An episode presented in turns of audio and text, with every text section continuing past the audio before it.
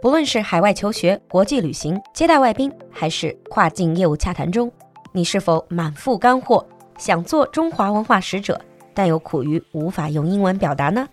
酒馆全新迷你板块 China Story，用英语说中国，双语播出，适合不同段位的你。让我们一起讲述有趣有料的中国故事。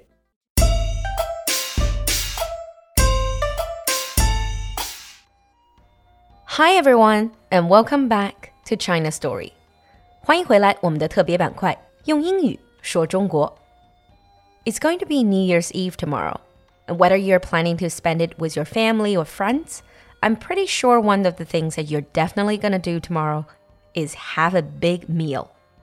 明天就是除夕了，所以在今天的酒馆里，露露就陪你聊聊年夜饭。In Chinese, we would say 年夜饭 New Year's Eve dinner, or 团年饭 reunion dinner.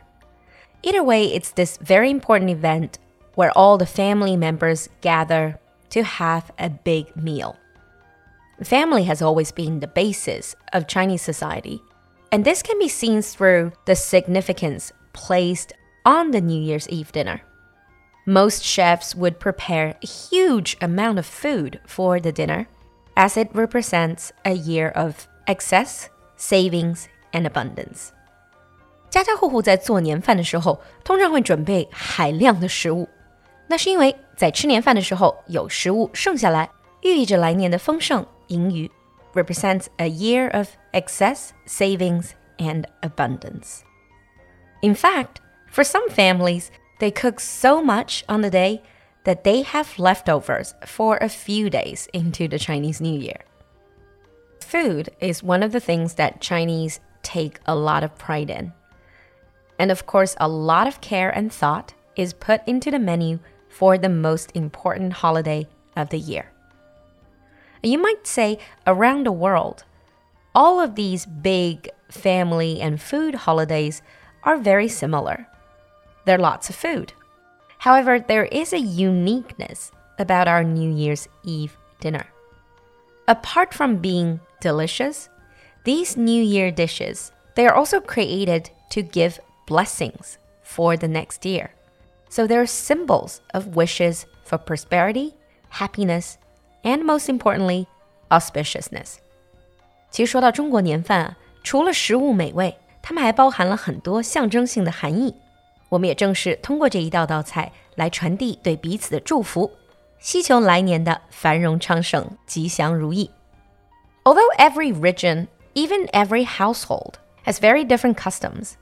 There are some common dishes seen on almost every table. So let's take a look at these dishes and see if you have it in your home. The first and foremost is obviously steamed fish. 蒸鱼. Fish is a definite must for the Chinese New Year.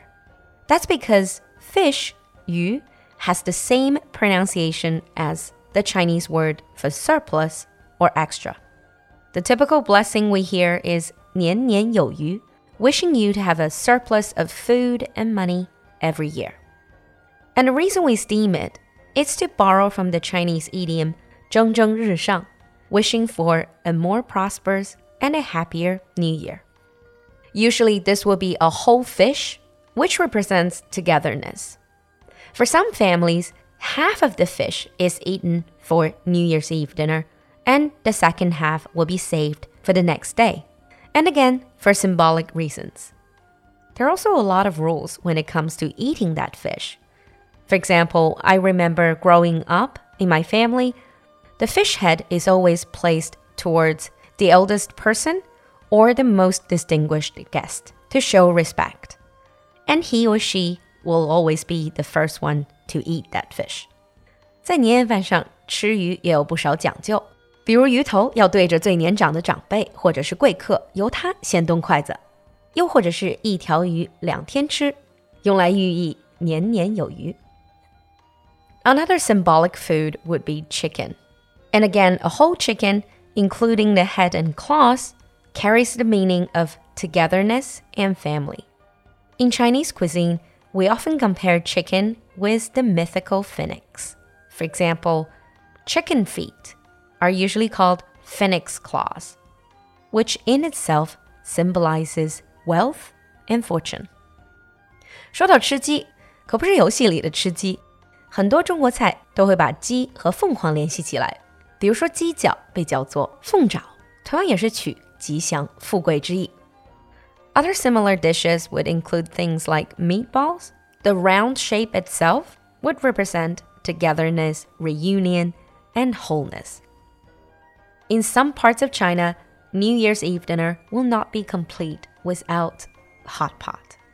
中国有不少地方的年夜饭一定有锅物。Hot pot is another food that has a long history. For example, Emperor Qianlong was also a big fan of hot pot. When he held feasts for old and retired officials, hot pot with meat were always on the menu. And just the imagery of the entire family gathering around the table eating the steaming hot pot is closely related to reunion and happiness. 火锅锅物的红红火火，对很多中国人来说也是最温馨、最美好的体验。Those are some of the dishes, but there are also a lot of symbolic staples. 别光说菜了， 在主食里也少不了各种各样的吉祥象征。We start with spring rolls and spring pancakes. Typically, they're eaten on the first day of spring, which we had a few days ago. And this goes way back in history. During the Jin Dynasty, people would arrange spring pancakes and vegetables together on a plate. This was known as the spring platter. 早在晋代,人们就在立春时节把春饼和蔬菜放在一个盘子上，把它叫做 spring platter 春盘。And during the spring festival, emperors used to award officials with these spring platters, and now they made their way onto our dinner tables. And of course, you have dumplings. And we talked about this before. The shape of dumplings resemble gold or silver ingots, thus symbolizing wealth and prosperity. 以前我们就提到过的饺子，因为长得像元宝，所以也是北方年饭不可缺少的一项。When I was little, we used to put a coin in a random dumpling. Whoever eats it will have the best luck that year.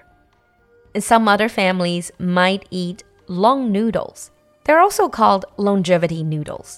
长面或者叫长寿面 not just for birthdays, they're also for Chinese New Year. You are not allowed to cut them. The longer the noodle, the longer your life will be. And down in the south, some places have rice cake or 年糕, which has the same pronunciation as higher. It's a wish that every year will be better than the last. And I think that's definitely what people would wish for, especially this year.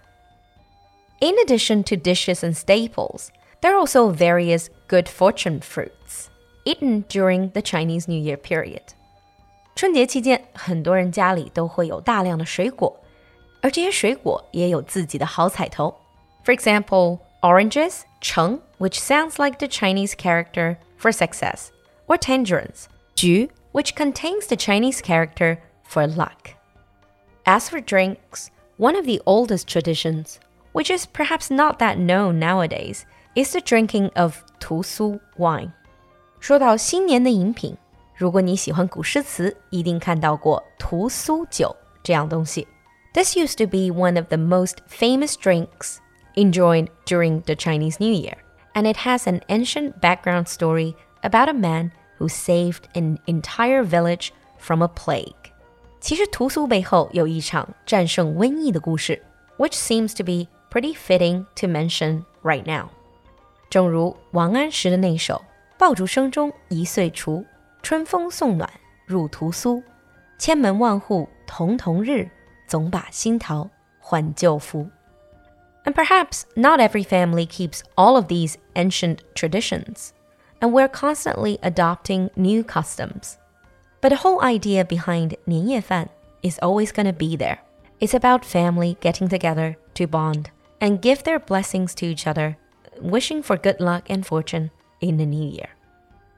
那今天节目最后，我想说，本来在每期用英语说中国这个特别板块的结尾，我们都会给大家一个小小的问题。不过今天聊到年饭这个特殊话题，露露特别好奇，大家的年饭里年年必有的一道菜是什么呢期待你的分享，我们牛年见。